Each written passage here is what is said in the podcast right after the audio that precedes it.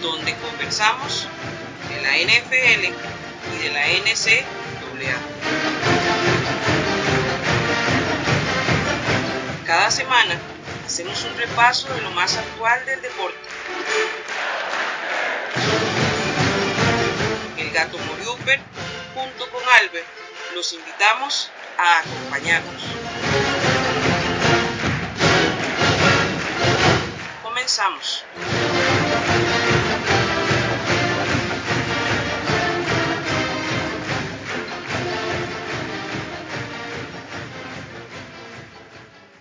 Bienvenidos mis amigos yarderos a una edición más de su podcast favorito, Yarda 506 el podcast. El único podcast que no solamente habla de fútbol americano, sino habla del college football. Y casualmente en este momento, esta es la edición del college football. Y no solamente en podcast, sino también tenemos nuestra versión en YouTube, en College 101, el canal de mi estimado amigo Albert Murillo Ávila, que desde aquí de San Sebastián los saludo hasta Campo 5. ¿Cómo estás, compañero? Bueno, gato, pura vida y un saludo a todos nuestros escuchas. Eh, también eh, para nuestros hermanos centroamericanos, tanto costarricenses como de Centroamérica, yo creo que hasta México también, estamos celebrando el bicentenario de la independencia de nuestros países. Ya cuando estén escuchando este podcast, estaremos, eh, será el 15 de septiembre y un abrazo fraterno a todos esos hermanos desde México hasta acá, Costa Rica, que tenemos en común esa fecha tan especial. Felicidades por la independencia y que tengamos muchos años más de independencia también. Es correcto, mi estimado amigo. Bueno, yo los saludo también. Yo soy Walter, el gato Muriuper. Muy contento de estar otra vez con ustedes en una edición más de, de, de este podcast que nos encanta hacerlo, que disfrutamos muchísimo producirlo y disfrutamos muchísimo cuando lo estamos realizando. Y nos encanta ver cómo ustedes nos apoyan de una u otra manera escuchándolo en sus casas, en sus trabajos, eh, mientras van en el autobús, en su automóvil, qué sé yo, en la, en, mientras hacen ejercicio, muchas gracias. De verdad que sí, sus muestras de apoyo para nosotros son muy, muy importantes. Y bueno, Albert, este año, eh, este año, esta semana fue una semana muy interesante, partidos eh, que no, que no se esperaban que fueran así de, de, de holgados, uh, lo fueron, otros por el contrario fueron totalmente una, una sorpresa. Este, y como nosotros no tenemos plantillas, nosotros íbamos a hablar de ciertos partidos que no podemos hablar porque no tenemos plantillas en otros lados. Entonces, este, sí vamos a hablar aquí de ellos porque pues resultan muy interesantes. Eh, lo vuelvo a repetir y creo que estás de acuerdo conmigo, el fútbol colegial es muy orgánico. Cada semana va cambiando, es como, como ese, como la mitología del Minotauro, ¿verdad? Que el, que el laberinto siempre está moviéndose y cambiando. Es exactamente lo mismo. Entonces, eh, mientras uno puede decir, bueno, ese partido a lo mejor no sea y paz, sale y es súper importante, pasa algo muy interesante, entonces por ahí, por ahí va el tema. Y bueno, vamos a empezar, Albert, ¿te parece? Claro, démosle. Voy, a mandarme con los marcadores de la semana 2. Este, Kansas cayó derrotado contra Coastal Carolina el viernes, si no me equivoco, 22 contra 49, una ofensiva de Coastal Carolina muy, muy interesante, de la cual mi amigo y estimado colega Edwin está súper enamorado. Eh, ¿Qué te pareció ese partido? No, gato, verdaderamente yo le doy la razón a, a Edwin y es algo que quiero explicarle también a nuestras escuchas, o sea, muchachos, un sábado, una jornada de, fútbol americano sabatino, este, de college football, son demasiados partidos. O sea, estamos diciendo que se pueden jugar alrededor de 60 partidos, gato, si no más. Eh, puede andar entre 50 y 60 juegos, eh, empezando desde viernes hasta sábado. Entonces, gato, nunca vas a tener el tiempo de verlos todos, aunque quieras. Prácticamente tendrías que vivir de ello o sea, no tener una vida para poder ver todos los partidos en diferido, hasta inclusive ver highlights, te toma toda una, una mañana. viendo los highlights de todos los juegos. O sea, es algo muy, muy cansado. Entonces, a veces de ahí uno tiene que, que irse por los partidos que vos pensás que van a ser los mejores. Entonces relegas tal vez a otros equipos o, o a otros, este, por decirlo así, a otros juegos que tal vez sí van a estar muy interesantes, pero por el factor tiempo y factor prioridades uno no le presta atención. Coastal Carolina es uno de esos equipos que yo en lo personal el año pasado solo vi el partido de ellos contra BYU, que fue un partido dentro relativamente normal. Los dos equipos jugaron bastante bien, pero no fue así como algo verdaderamente sorprendente, ya que se estaban cuidando mucho. Pero el viernes pasado Coastal Carolina la reventó, o sea, se vio una, una ofensiva muy versátil, una ofensiva eh, muy contundente, muy rápida, pero tampoco le voy a quitar mérito a Kansas, porque el mariscal de campo de Kansas, que ahorita este, se me fue el nombre, hizo unas jugadas muy buenas, más que todo corriendo, si no me equivoco, hizo un touchdown de 60 yardas corriendo, muchacho muy rápido, muy veloz, lamentablemente. Sí, Jason Bean, lamentablemente el equipo no, no le ayudó y ahí está la muestra del marcador. Sí, yo, yo, yo concuerdo con vos. De hecho, pues, ok, vamos a poner en contexto una cosa. Digamos, yo, yo te conversado, hemos conversado a veces de, temas, yo te he dicho que si a mí me dijeran, me dieran a elegir entre ser head coach de un equipo de fútbol americano, colegial o, profesional, o ser coordinador ofensivo o defensivo, yo realmente escogería ser coordinador defensivo creo que la responsabilidad de head coach es muy grande, es bastante fuerte. Por ahí yo prefiero estar eh, diseñando jugadas defensivas y tal.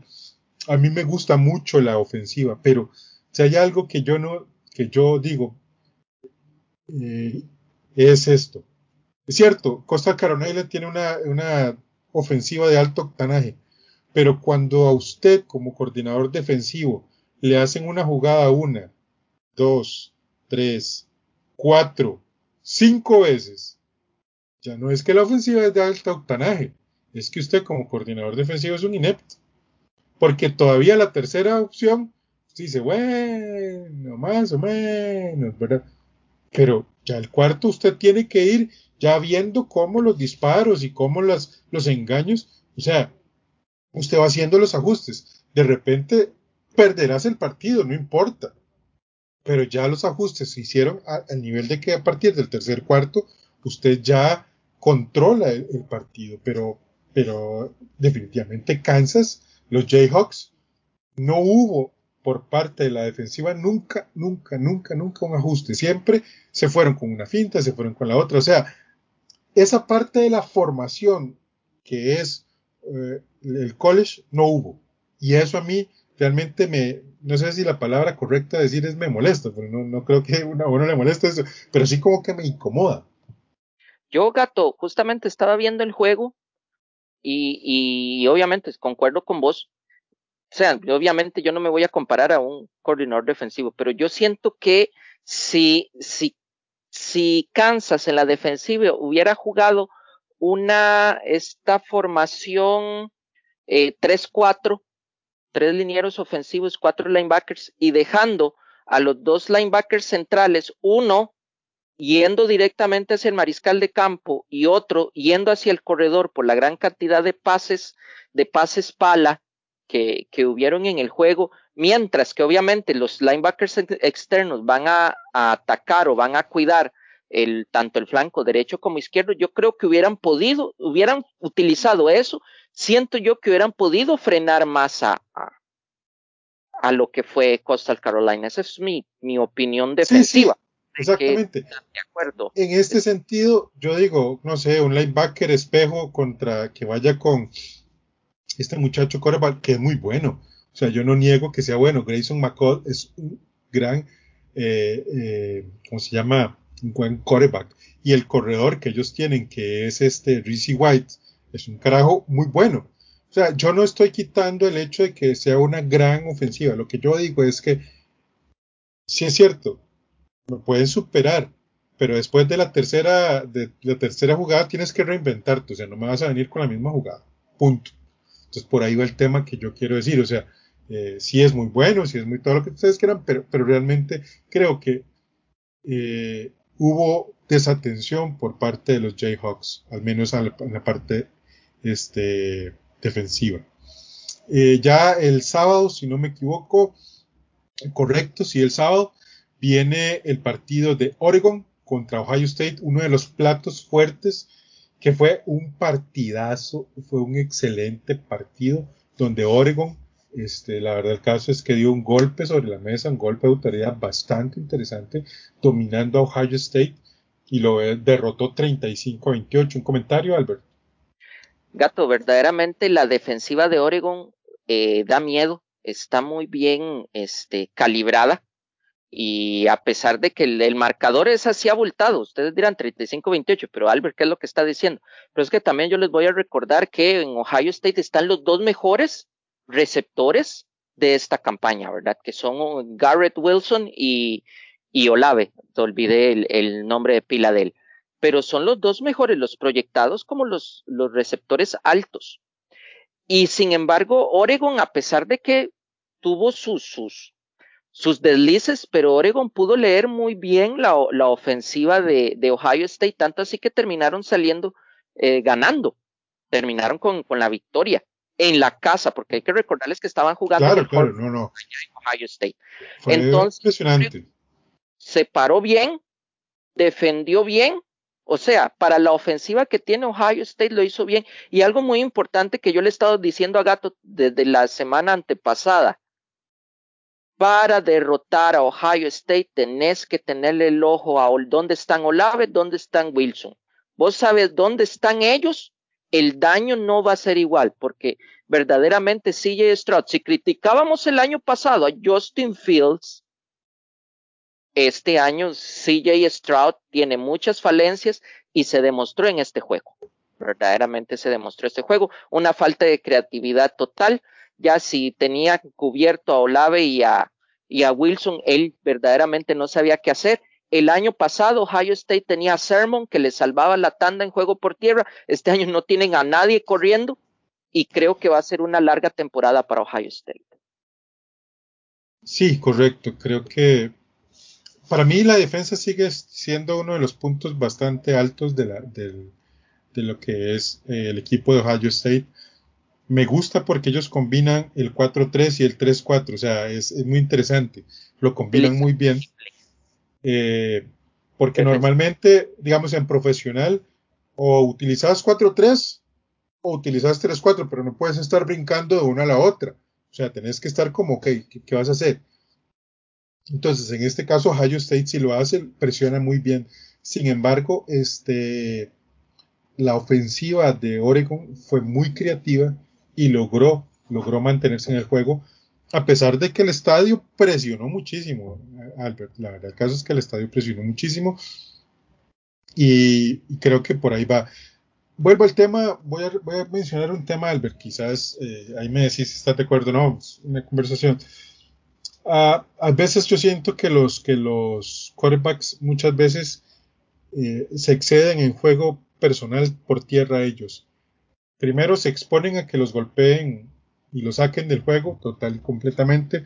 Después desperdician la labor de todo su equipo. Hay veces que usted está viendo, digamos, en colegial, el, es una, qué sé yo, una reversible.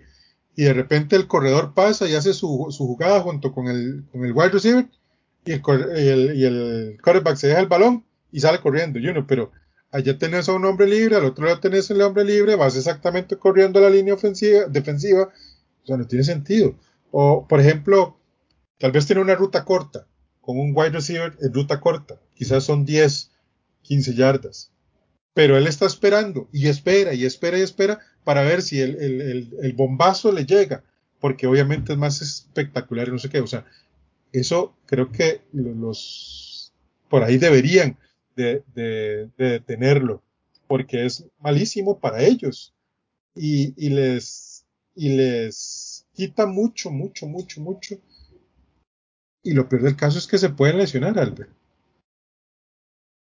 Cato, recuerda el año pasado cuando criticábamos a Justin Fields. que era lo que pasaba con Justin Fields. Justin Fields estaba en la competencia del Heisman. Entonces, y vos lo sabes muy bien, las primeras mitades del partido contra Northwestern Indiana se la dieron a él para que sumara puntos para eso, y no lo logró. Y CJ Stroud lo tienen tan encasillado, el muchacho está tan encasillado que tiene que estar, este, que tiene que buscar a Wilson o tiene que buscar a Olave, que él pierde de vista el resto de los jugadores. Al final encontró al tercer receptor, no recuerdo ahorita el nombre del, del muchacho, que por cierto hasta hizo un touchdown con él, pero ya me imagino porque el head coach le dijo, ¿verdad? no, estás dejando, están quedando hombres solo, él está quedando solo, lanzale a él, porque me imagino que el plan de juego es recibirse el balón y buscar primero a fulano y luego a Mengano, a ver cuál está listo. Garrett Wilson. Ajá. Entonces, este no era, era el, el, slot de ellos. Tiene un nombre dividido en guion. Eh, eh, Jason era como, Smith, Jason ¿Ah? Smith Gilba o algo así. Ajá, exactamente ese. Ese muchacho inclusive hizo uno o dos touchdowns. ¿Y por qué era? Porque de ahí le dijeron a CJ Stroud desde la ofensiva, man, lanzale a él porque está solo. Porque sí. los otros están cubiertos. E, esa lectura creo que les hace falta. Y creo que es parte, como dije la vez pasada, es, pa es parte de formación.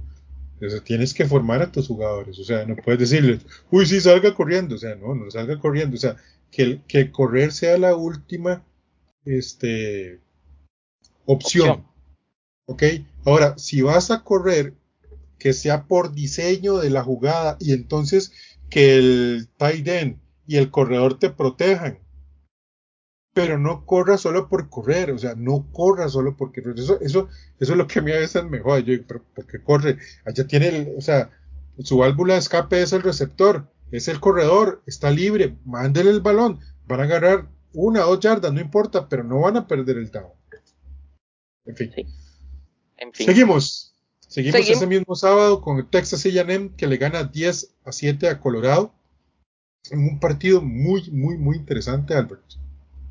Sí, fue verdaderamente un partido muy defensivo. Al final ganan por la estrella Spiller, que es el, el corredor y, y, principal jugador de Texas AM, pero Colorado, estaban jugando en, en, Colorado, Colorado se sembró bien, o sea, verdaderamente paró bien a Texas AM, tanto así de que Texas, y voy a adelantarlo, porque a pesar de que Texas gana, eh, bajó dos lugares en el, en el AP Pool. Recordad que el año eh, que la semana pasada estábamos vacilando con el eterno quinto, a pesar de que ganó, sí. perdió, perdió dos lugares Texas A&M porque verdaderamente Colorado le dio una batalla ruda. Fue un partido muy defensivo y que verdaderamente si no hubiera sido por ese touchdown, que por cierto fue de pase Spiller, creo que la historia hubiera sido muy diferente para Texas A&M. Sí, definitivamente. Eh, un partido muy, ¿qué te puedo decir? Muy defensivo. La verdad, el caso es que las defensivas dominaron uh, al punto de que los quarterbacks, por ejemplo, esa calzada de Texas AM solo tuvo 183 yardas, ¿verdad? Y un touchdown. Y este, y el quarterback de Colorado, Brandon Lewis, tuvo 89 yardas y una intercepción. Entonces, la verdad, el caso es que fue, un partido muy complejo, la verdad, pero este, lo logran sacar los Texas Aggies y, buena victoria, una muy, muy, muy buena victoria. La verdad, el caso es que suma, suma para ellos y vamos a ver qué pasa. Siguiendo con los partidos importantes, un partido que se esperaba que fuera la cosa más sencilla del mundo se complicó de una manera tan impresionante que, vuelven a resonar las palabras del, del, del, del coach. Ejecución, ejecución. Toledo le da un susto tremendo a, a Notre Dame, 29 a 32. Este, ¿Qué nos dices de ese, de ese juego, Albert? Cato, creo que Notre Dame está en, en, qué sé yo, en la cuerda floja. Eh, Florida State la semana pasada, como recordarás, le rajó un partidazo que tuvieron que irse a all overtime, que lo hablamos acá en el programa. Este partido estuvo así de irse a overtime también, fue gracias a un gol de campo de Notre Dame que logran sacar el juego. Y, y, es algo que está pasando, que Notre Dame empieza a jugar bien, empieza a bombardear bien, pero se están cayendo al final. La primera mitad están muy, muy bien, con buen octanaje, pero se, se van bajando en la segunda. Felicitar también a, a, Toledo que no, se que no se arrugó, sino que se mantuvo luchando hasta el final. Y para ser una universidad de, de los equipos pequeños de la División 1A, eh, jugó como los grandes el sábado.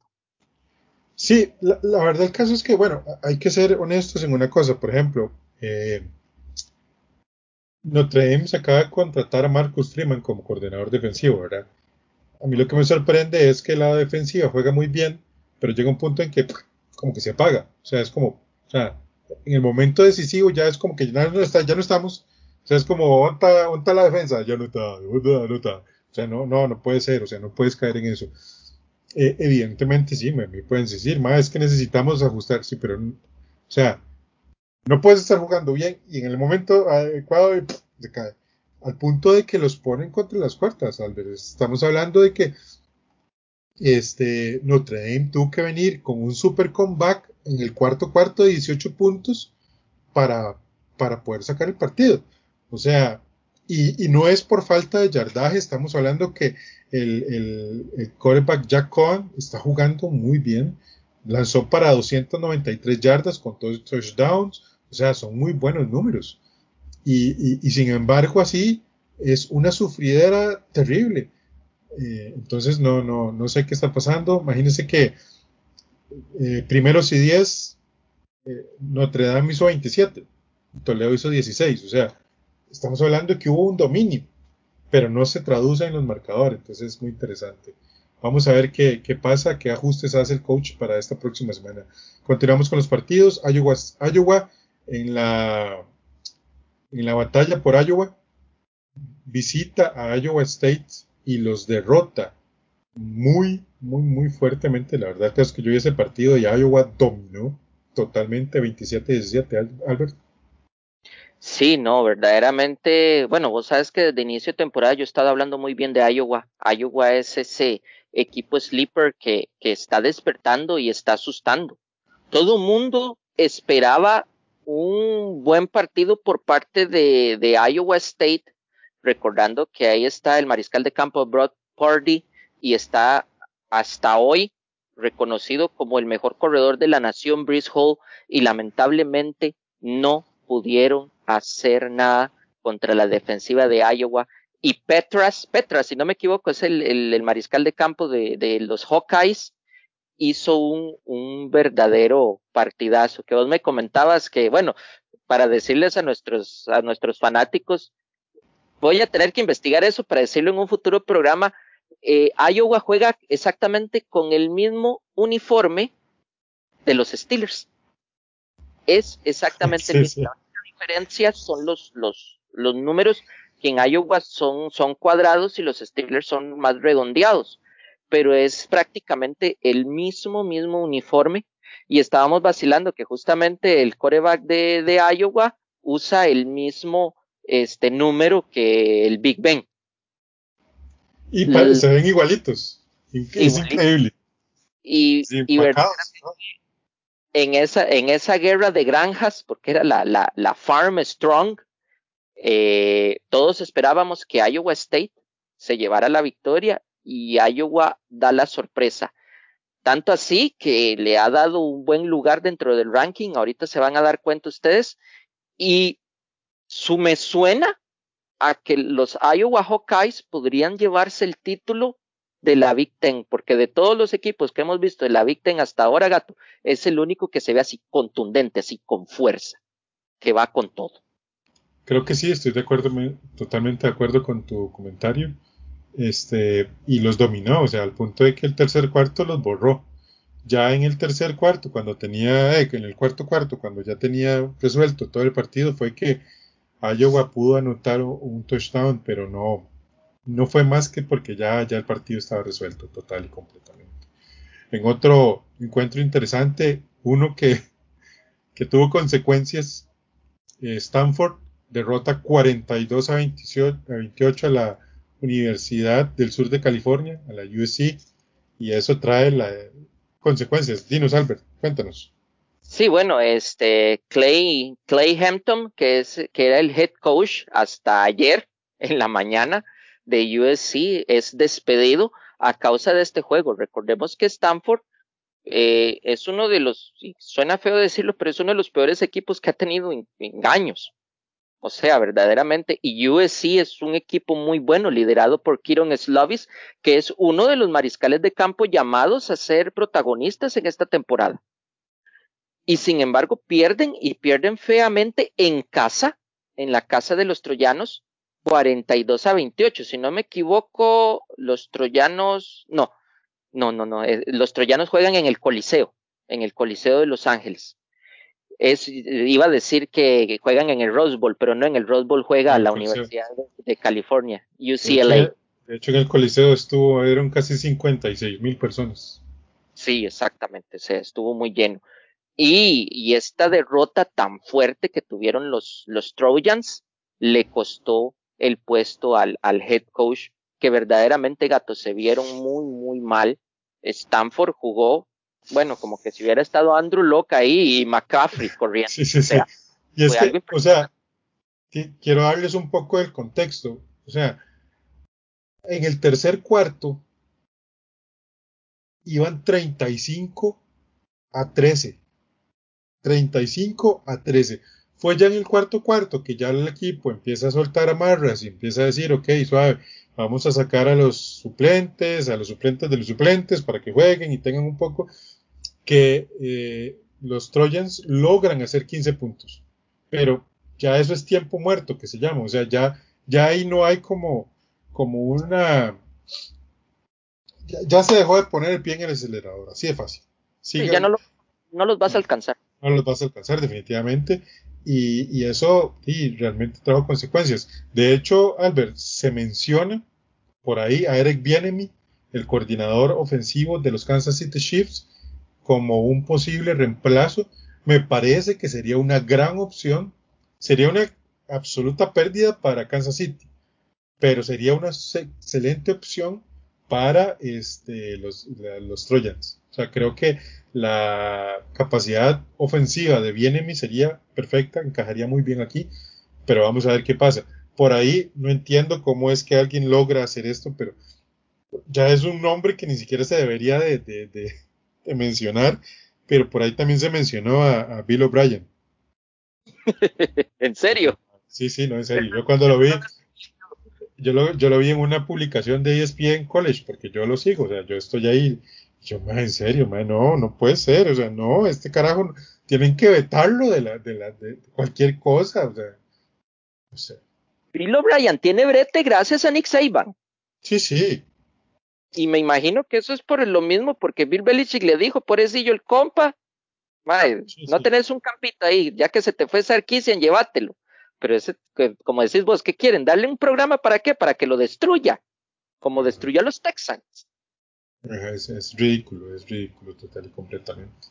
Bueno, continuamos con los, con los marcadores importantes de esta semana 2. Eh, Texas recibe una dolorosísima, dolorosísima derrota en Arkansas 21 a 40. Albert, coméntanos. Mira, verdaderamente gato, el mariscal de campo de Arkansas, el número uno, un mariscal de campo enorme, inclusive lo comparaban con, con Cam Newton también la línea ofensiva, tienen un centro también que es gigantesco, o sea, man, es estar atrás de un edificio. Y Arkansas hacía años, gato, porque Arkansas desde hace tiempo está eh, alicaído, hacía años no lo veía jugar tan bien como el sábado. El sábado verdaderamente se rajaron un partidazo. Texas, que siempre es favorita, no pudo hacer nada, no pudo mover bien el balón, tanto así y son las cosas que, que yo digo. Eh, yo el, a principio de año, gato, yo decía que Corey Thompson tenía que ser el mariscal de campo titular de Texas. No le dan la titularidad. Y Texas, Texas, ese partido empezó a mover la pelota y a, y a jugar un poquito dignamente cuando sacaron al que es titular, si no me equivoco, creo que es de apellido Ward o Hart, y meten a Corey Thompson a jugar, que, es el que... Es de apellido Cart. Cart. Ajá. Entonces, a mí verdaderamente me sorprendió porque no le dieron la oportunidad a Corey Thompson. Eh, y sin embargo, él lo demostró que llevó bien el balón cuando le tocó. Pero verdaderamente igual, gato, ya también el partido ya estaba amarrado. Corey no, Casey Thompson. Casey Thompson, perdón, Casey Thompson. Entonces, eh, verdaderamente Arkansas, un saludo para Oscar, que es un fiel seguidor a los Razorback. Yo creo que los, los chanchos de monte mayores, los verdaderos chanchos de monte, este año van a complicarle las cosas a más de uno en el SEC. Sí, sí, sí. De, de hecho, de hecho hay unas, unas, unos artículos que han salido que están, que se están cuestionando si Texas, o sea, que Texas no va a sobrevivir en, en el SEC. O sea, que, que, les están dando palizas prácticamente. Y vuelvo al tema que les decía con, respecto al partido pasado. Sea, estamos hablando de que Arkansas para el tercer cuarto iban 33 a 7. Ya tienen el partido terminado. O sea, fue que ya en el segundo, en el cuarto cuarto, eh, fue que ya medio le pusieron ahí un maquillaje a los, a los números.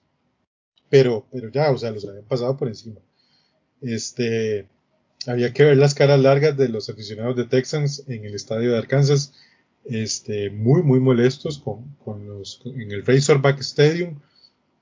La gente estaba muy, muy molesta con, con, la, con la actitud que había puesto los Texas Longhorns.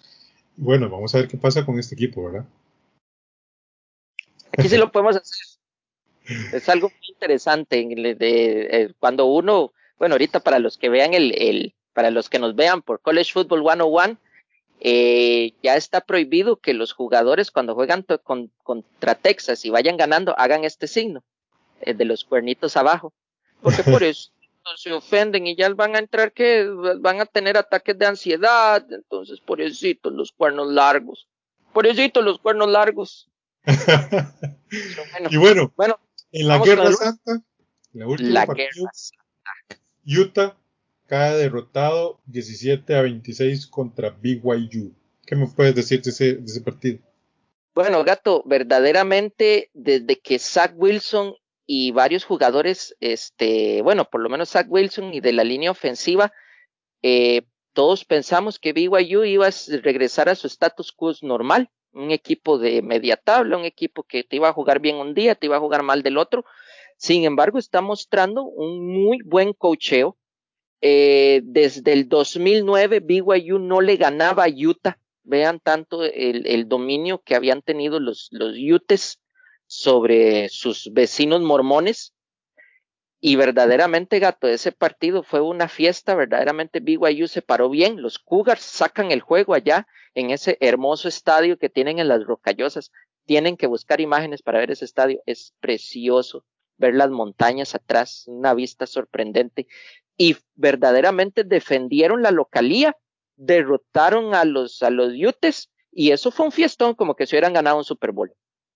En el Level Edward Stadium, con Ajá. más de 63 mil espectadores, casi que al 100% de su capacidad estuvo ese partido.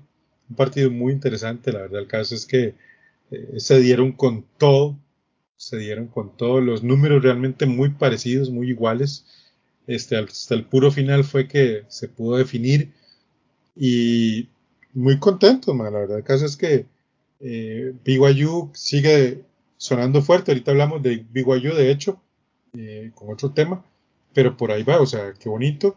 Recuerden que el quarterback de los Jets es de BYU, es uh -huh. el famoso Zach Wilson.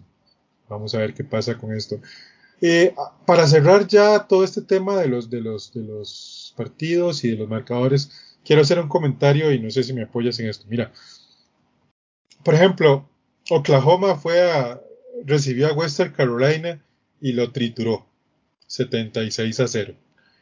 Este, por ahí Auburn, creo que también hizo las mismas, eh, creo que por aquí está, déjenme buscar, bueno, Alabama le pasó por encima a Mercer, o sea, Georgia 56 a la Universidad de la UAB.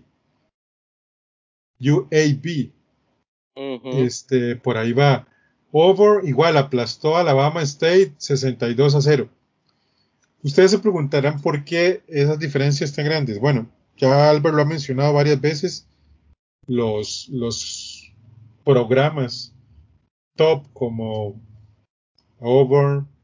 Oklahoma, Alabama, Georgia, Ohio, siempre se llevan a los mejores jugadores de todas las escuelas en el país. Ellos tienen una cantidad de scouts gigantescos.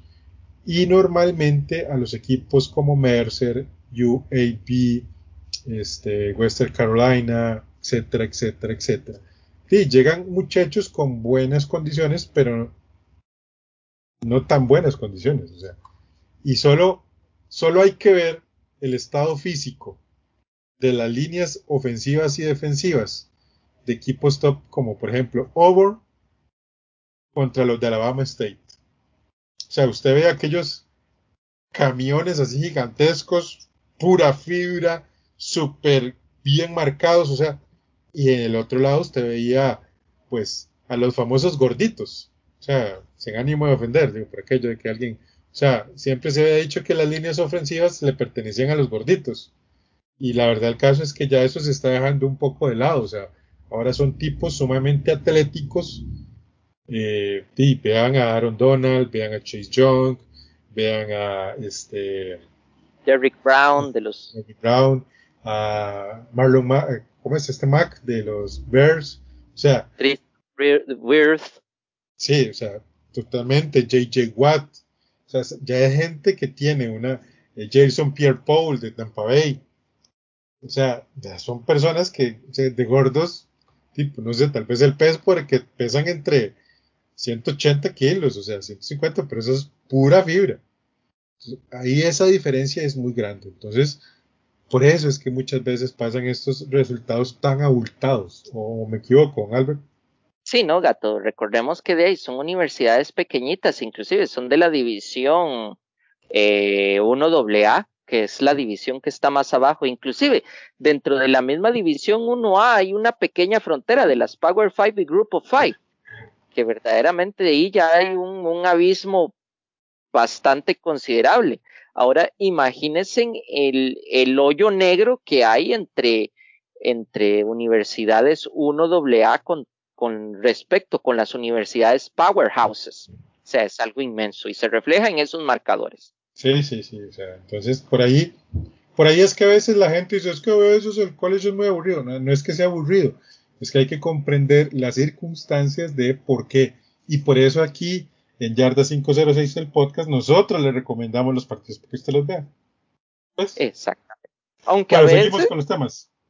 Aunque a veces, a veces, a veces muy buenos partidos y al final terminan en una masacre. ¿Verdad, Miami? Miami, Alabama. Exactamente, pero bueno. Eh, continuamos. ¿Tu opinión? Seguimos. Bueno, gato, para ir entrar un poco de noticias y dar una pequeña opinión al respecto, eh, desde la semana pasada, si no me equivoco, como ustedes sabrán, hace varios días se dio el aviso que para el 2025 eh, la Universidad de Texas y Oklahoma se van a mudar a la Southeastern Conference a la famosa SEC, donde está Bama, donde está Georgia, donde está Auburn, donde está Texas, Florida, etcétera. Entonces ellos se van a mudar ahí y van a dejar a la Big 12 con apenas ocho equipos. Pues resulta que la semana pasada eh, la Big 12 se puso en las pilas y ya para el 2024 va a volver a ser Big 12, ya que eh, para el 2024 van a ingresar a la conferencia BYU, que se permanecía independiente. Va a ingresar también Central Florida, va a ingresar Cincinnati y va a ingresar Houston, que son programas que desde hace unos cuantos años para acá han sido, a pesar de que son programas Grupo 5, han estado mostrando este brillo. Y por tal motivo es que la Big 12 eh, se pone en las pilas y los firma. Pero aquí es mi opinión. He estado hablando, digamos, con Edwin y con otra gente de lo que es el college football, ¿verdad? Gente experta y, más versada que yo. Lo tengo que reconocer. Y, y, yo les estaba haciendo el comentario, o sea, verdaderamente va, va, a seguir siendo la Big 12 una de las Power Five o vamos a ver como ocurrió hace unos años con el Big East que cayó de tal manera que ahora ya prácticamente ni existe que el Big East en su tiempo era una de las conferencias grandes de la nación. Y vamos a tener unas Power Four. Yo en lo personal, gato, siento que sí. Lo que ha mantenido viva a, a la Big 12 o lo que mantenía viva a la Big 12 era Texas y Oklahoma. Porque hace unos años, cuando la Big 12 verdaderamente eran 12, tenían a Missouri, tenían a Texas AM, tenían a Colorado, tenían a Nebraska. Entonces, son programas más que todo. Texas AM y Nebraska, vos, vos sabes que jalan mucha gente y muchos reclutas y son de los top de la nación. Ellos se mudan para el SEC. Un, bueno, uno para el SEC y, y Nebraska para la Big Ten.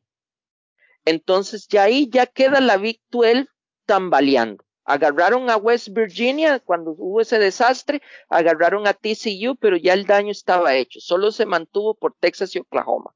Yo siento que con la partida de Texas y Oklahoma es el final de la Big 12 como una Power 5 y estamos a las puertas de hablar de una Power 4.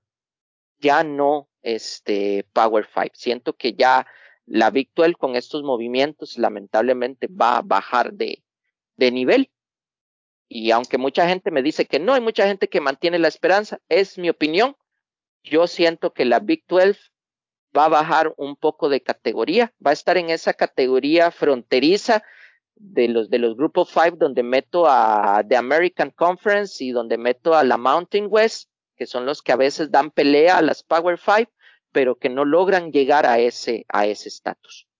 Creo que la Big 12 va a pasar a eso y díganle adiós a una Power 5 y denle bienvenida en el 2025 a los Power 4.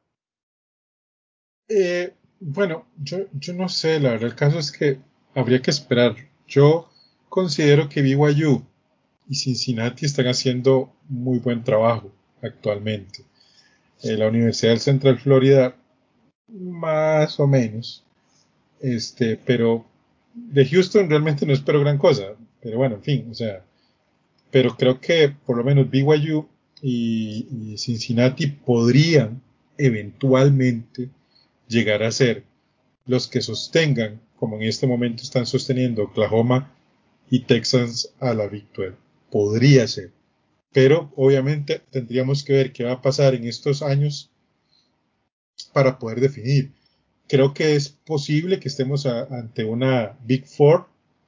Vamos a ver, insisto, voy a esperar a ver qué pasa con Cincinnati y, y BYU. Recuerden que el año pasado BYU y Cincinnati hicieron un muy buen eh, papel.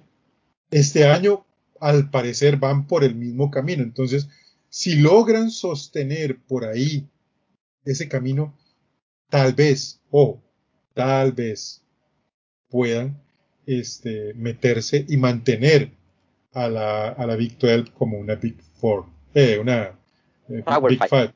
una Power Five, pero no lo sé, se habría que esperar. Por ahora sí eh, pierde muchísimo la, la, Big 12 con la partida de Oklahoma. Hubiese sido mejor que Oklahoma y Texas se quedaran y que trajeran a Cincinnati y a BYU. Eso hubiera sido muchísimo mejor, o sea, total y completamente, pero de ustedes saben que en estas cosas hay muchísimo dinero. No, Gato, y también yo se, esperan varios cambios. Ahorita son los cambios mencionados, pero ya cuando llegue el 2024 vos vas a ver el despelote que se va a armar. Porque ya otras conferencias, el SEC ya va a tener 16, entonces la Victim va a decir de ello, yo quiero tener 16 también.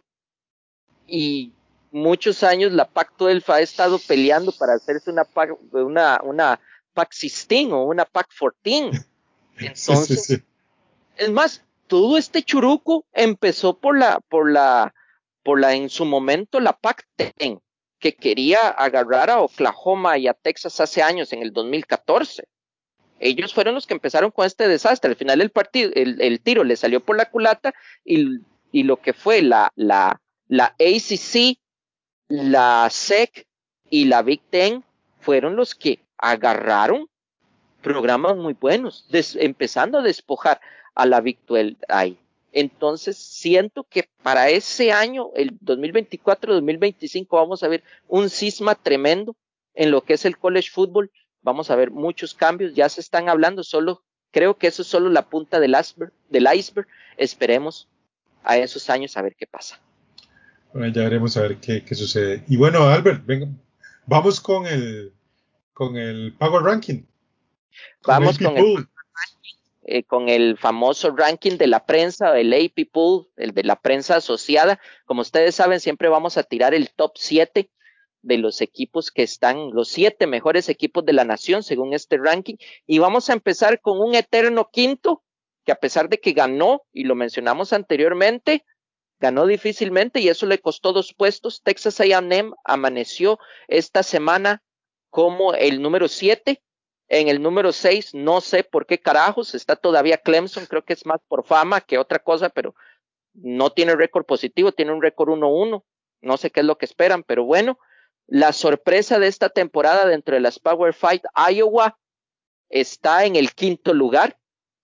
Otra gran sorpresa, gato, Oregon este, se, se apunta en el número cuatro. Recordemos que ya a partir del cuatro empiezan los playoffs. En el número tres está Oklahoma. En el número dos está Georgia y el siempre número uno Alabama, que creo que va a ser muy difícil que lo bajen. Yo en lo personal, para un, un, un ranking yardero que hice para, para la página de Facebook, puse a Oklahoma de primero, a Alabama de segundo y a Georgia este, de tercero. Siento yo que Oklahoma es un equipo un poquito mejor armado de Bama porque todavía no hemos visto Bama verdaderamente agarrarse con un rival eh, de peso. Miami fue una, mofa con el que jugó la semana pasada, que era una división 1AA, obviamente, como vos lo dijiste en el marcador, lo aplastó. Entonces siento que, este, bueno, a mi parecer, Oklahoma podría ser el número uno, pero de ahí, Alabama es Alabama y ahí sigue todavía sembrado en el primer lugar. Y vamos a ver qué pasa. Yo sorprendentemente estoy de acuerdo con los primeros cuatro lugares. Este, creo que también, de hecho, ni siquiera me importaría que cambiaran de ubicación y subieran uno. Este, o sea, cualquiera podría de esos, de esos cuatro estar en uno, podría estar en dos, podría estar en tres, podría estar en cuatro. Realmente no importa. Y estaría totalmente de acuerdo con que esos cuatro equipos vayan a los playoffs, pero falta todavía muchísimo, afortunadamente.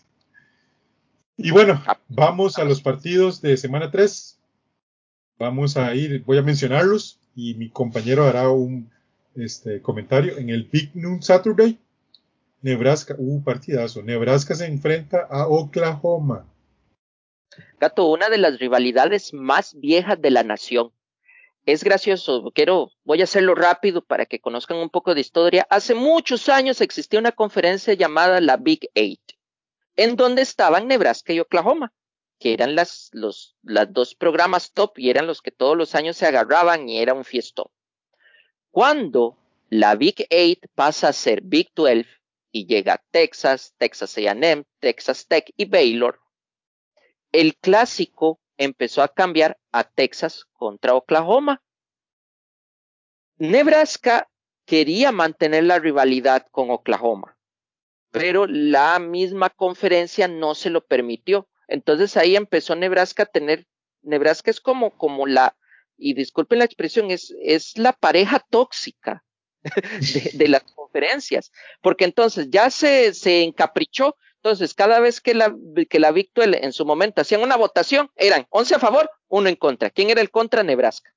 Tanto así que cuando Nebraska vio la oportunidad de jalar de la Victuel, lo hizo de una, o sea, se fue no le había dicho la víctima, mae, va a venir, va, ¿por qué no te vienes a dar una vuelta cuando las maletas, el perro, el gato, y me dijo, mae, ¿dónde es mi, cuál es mi cama? Entonces, Nebraska, entonces es, es un juego de esos clásicos de la vieja escuela, de esos clásicos de los maizales, de esos clásicos de la, de las praderas americanas, donde dos grandes programas vuelven a chocar otra vez yo en lo personal, a lo que hemos visto, siento que Oklahoma va a ganar muy contundentemente. Ese juego del siglo va a ser simplemente un juego más de sábado al mediodía. Yo creo que va a ser un poco más peleado. Igual creo que va a ganar Oklahoma por el hecho de ser casa y todo el tema, pero, pero sí va a ser muchísimo más peleado. Bueno, en otro partido, este, de sábado. New Mexico se enfrenta a Texas AM. ¿Qué nos decís de ese partido? Bueno, New Mexico que está teniendo un buen inicio de campaña. Ellos están en, ellos forman parte de la, de la Mountain West y se van a enfrentar contra un Texas AM que está necesitado de ganar juegos para poder subir y regresar al, al, al eterno quinto, ¿verdad? Yo en lo personal siento que sí va a ganar eh, Texas AM eh, holgadamente a New Mexico. Creo que New Mexico ha tenido una buena apertura, por algo lo, lo mencionamos acá, pero sí, ya para ser rival de Texas AM. Mm, mm, mm. No, gracias. Otro encuentro de sábado, Purdue visita a los Fighting Irish, a Notre Dame. Sí, gato, otro clásico del estado de Indiana. Recordemos que las principales universidades de Indiana son, obviamente, Indiana, eh, Purdue, donde jugó un tal Drew Brees hace muchos años, cuando tenía pelo, y obviamente Nuestra Señora, los, los Fighting Irish de Notre Dame. Este va a ser un partido muy bueno. Siento que Purdue, Purdue está presentando una muy buena escuadra este año. Igual están con récord positivo y creo que este es el momento oportuno para aprovechar ese, ese ¿cómo se llama? Ese, esa patita renca que tiene Notre Dame para poder hacer algo. Yo en lo personal siento que va a ser un partido muy peleado y que por tradición y por ser en casa va a ganar Notre Dame, pero no me extrañaría otro partido con tres puntos de diferencia. Ok, ok. Sí, sí, otra vez Notre Dame va a sufrir. Eh, otro, otro encuentro interesante va a ser Alabama contra Florida. Interesante ese partido. Sí, gato, en, en Alabama. Los Gators. contra los Gators. Bueno, Alabama llega, llega a enfrentarse contra un Florida que está teniendo, bueno, no, en lo personal yo no he visto a Florida jugar. Voy a hablar lo que dicen nuestros compañeros y un saludo para los, los, los chicos de college football este, en español. Eh, ha habido mucha gente que habla maravillas acerca de los corebacks de Florida, porque yo veo como que hay un, un, un tándem de corebacks entre Richardson y entre Emory. Eh, he escuchado que los dos están rajándose partidosos, que son muy móviles y muy versátiles, pero igual vamos a ver cómo le va a ese tándem eh, contra Alabama. Yo en lo personal no, no considero o no es no siento que es una buena idea no decidirse por un mariscal de campo titular a lo que yo he estado escuchando, lo que me comentan los compañeros.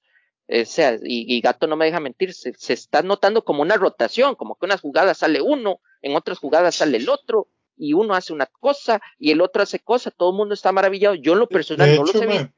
Te, voy, a ser muy honesto, hay una, hay una controversia, o sea, por eso mismo, porque al parecer la prensa le pregunta a, al head coach de Florida que o sea, que quién es, si Richardson o Emory James o que, cómo, ah, ¿qué? por ahí va un poco el coach Dan Mullen, este, que siempre, o sea, no sé, los, los coaches obviamente nunca van una respuesta total y completa a estas cosas, pero él dice que para él es especial tener a dos quarterbacks buenos, o sea, y eso es como, eso es muy ambiguo, pero en fin, por ahí ya la prensa está presionando mucho para que se decida por uno. Entonces, eh, vamos a ver qué pasa. Vamos a ver qué pasa. Sí, o sea, la fórmula le ha estado funcionando, gato, porque verdaderamente de ahí, lo que hemos escuchado, como te digo yo, no los he visto. Yo espero este sábado tener la oportunidad de ver, y disculpen el, el francés, pero a ver qué es la vara pero ahí vamos a ver qué pasa. En otro partido, el South, South Carolina versus Georgia. Bueno, Georgia va, lleva su aplanador, bueno, espera con su aplanador a South Carolina. sí, gato, este, Georgia, South Carolina, uno de esos choques fuertes del, de la SEC. South Carolina nunca se ha caracterizado por tener buenas ofensivas, pero sí ha tenido defensivas brutales, tanto así que eh, un tal Jevion Clowney estudió ahí y siempre en los últimos drafts, y Gato no me deja mentir, South Carolina saca un jugador defensivo en los primeros 10 picks de draft. ha estado en esa constante. Entonces, en, en, el, en ese trabajo ha estado muy bien. Entonces, vamos a ver qué, qué depara este año para South Carolina.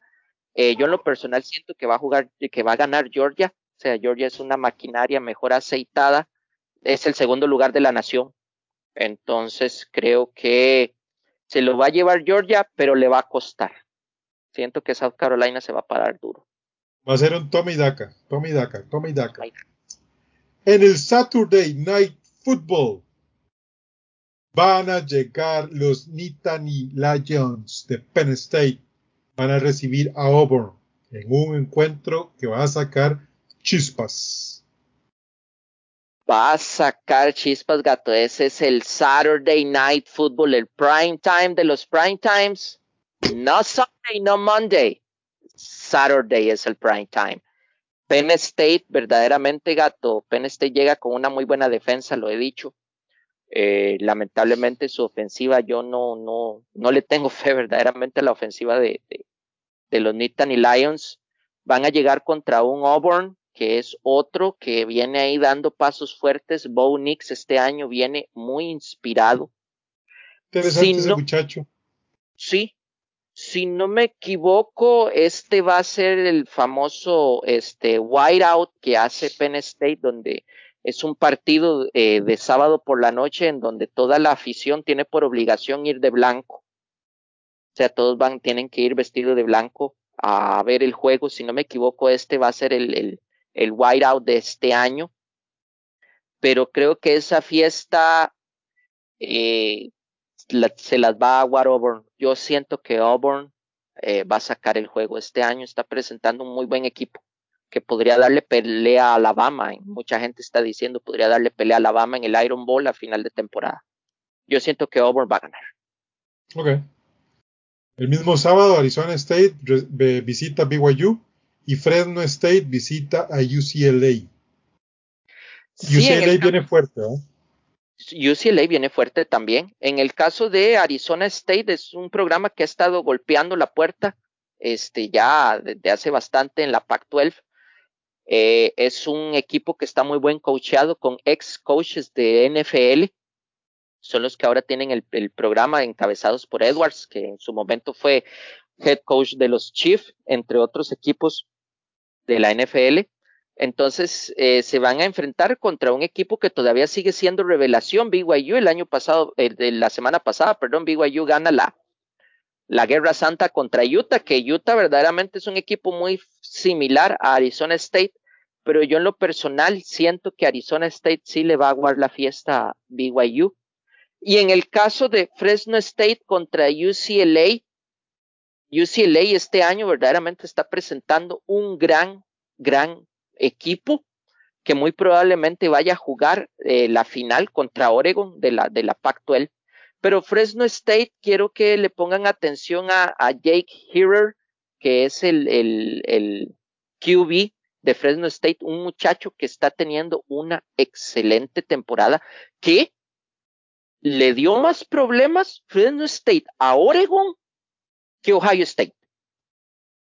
Y Fresno State no es así, es de la Mountain West, quedó campeón hace unos tres años, pero este muchacho, Jake Herrer, este, está haciendo muy bien las cosas, me gusta cómo juega, y de ahí recordar que de Fresno State vienen mariscales, vienen mariscales, han habido mariscales de campo NFL, como es el caso de Derek Carr, que es egresado de ahí. Y es ahorita titular de los, de los, de los Raiders. Entonces creo que igual Fresno State va a perder contra UCLA, pero le va a costar a UCLA. Cuidado y no ganan por ventaja de tres. Por cierto, eh, el viernes 17 va a jugar la Universidad de Central Florida contra Louisville. Por aquellos que quieren ver a uno de los, uno de los próximos este, de la Big 12, que es Universidad de Central Florida, pueden ir a verlo. No, se va, no, no van a ver así como exactamente un montón, pero, pero van a ver algo. Este, la Universidad Central Florida como que ha venido a menos para, para este año, no sé por qué. Y otro partido interesante por si les gusta y es como, este es más que todo por, por un poco de, del tema de, de Duke visite, eh, reciba Northwestern. por aquellos los, los que son fanáticos al baloncesto. Eh, digamos que Duke es más por baloncesto que otra cosa, pero en fútbol americano, pues ahí se la juega. ahí se la juega. Creo que si no me equivoco, de Duke fue donde vino este. Ah, no, sí, de Duke vino Daniel Jones, el titular de los Giants. Correcto, sí, sí, por eso, por eso le digo. O sea, no es exactamente un super programa de fútbol americano. Ellos se, se caracterizan por ser este eh, baloncesto principalmente, pero por ahí van haciendo cosas interesantes. Entonces, si los quieren ver, son partidos interesantes de ver. Y bueno, básicamente este sería nuestro programa de hoy para ustedes de la NCAA, un programa que lo hemos hecho con muchísimo cariño para cada uno de ustedes, pensando pues siempre eh, este tema, ¿no? Que ustedes se empapen de temas interesantes, de detalles por ahí, que empiecen a ver un poco lo que son las defensas, cuáles son los, los paquetes 3-4, 4-3, cómo por ahí se, se, organizan los linebackers, cómo se organizan los, los, los, esquineros, o los cornerbacks, o los safeties, o los profundos, como, como normalmente se, pues, se hace la traducción, ¿verdad? Más o menos. a, a, los, a los de ESPN les encanta esta vara, estar siempre como, ahí va el corner, el, el, el esquinero, y ahí va el, el, profundo, yo no, no más, el safety, o sea, y creo que el safety tiene una, es una connotación más importante que profundo. O sea, el safety es como, como, no sé, o sea, es una persona que te va a ayudar, ya sea al, cornerback o al, o al, linebacker, pero bueno, eso lo podemos explicar después. El safety es la última línea de defensa que tiene un equipo. Correcto, sí. Y bueno, eh, igualmente las, las ofensivas, pero en fin, que disfruten muchísimo ustedes, tanto los que nos están viendo, hola, y este, tanto también con los que nos están escuchando. Hola a los que nos escuchan. Y Albert, unas palabras de cierre o cierro yo primero. Bueno, no, voy a cerrar yo. Este, en mi caso, chicos, de todos los partidos que mencioné, por la cuestión del, del morbo y ver qué es la vara, este, hay que ver Alabama, Florida, a ver qué tal ese, ese tándem de quarterbacks, a ver qué, qué tan mágicos son, como a mí, a Gato, nos han hecho los chicos de college football en español nos han hecho sentir. Ellos hablan que son una maravilla, ¿verdad? Entonces, un saludo para nuestros compañeros. Entonces, vamos a ver qué, a ver qué pitos tocan, a ver si nos impresionan. Entonces, de mi parte, muchas gracias por escucharnos, muchas gracias por vernos y una vez más, felices 200 años de independencia, tanto a los ticos como al resto de compañeros desde México hasta Nicaragua, Guatemala, Honduras, El Salvador, a disfrutar esa fiesta de independencia y, y nada. Felicidades a todos y disfrutemos el sábado y el viernes en la noche y sábado de college football que tenemos para rato todavía. Correcto. De mi parte, yo soy el Walter el Gato. Recordarles que nos visiten en nuestras redes sociales, Yarda506 en Facebook e Instagram y en Twitter, arroba Yarda506TV. De nuestra parte, muchísimas gracias. Feliz independencia para todos nuestros eh, coterráneos y que Dios los bendiga. Nos vemos la próxima semana. Chao. Bye.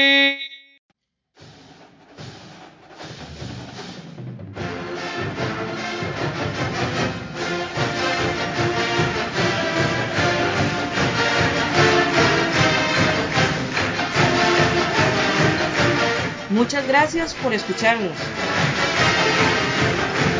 Te invitamos a seguirnos en nuestras redes sociales, donde todos los días compartimos información de la NFL y de la NCAA. Ayúdanos a crecer compartiendo el podcast con tus amigos. Hasta el próximo programa de Yarda 506, el podcast.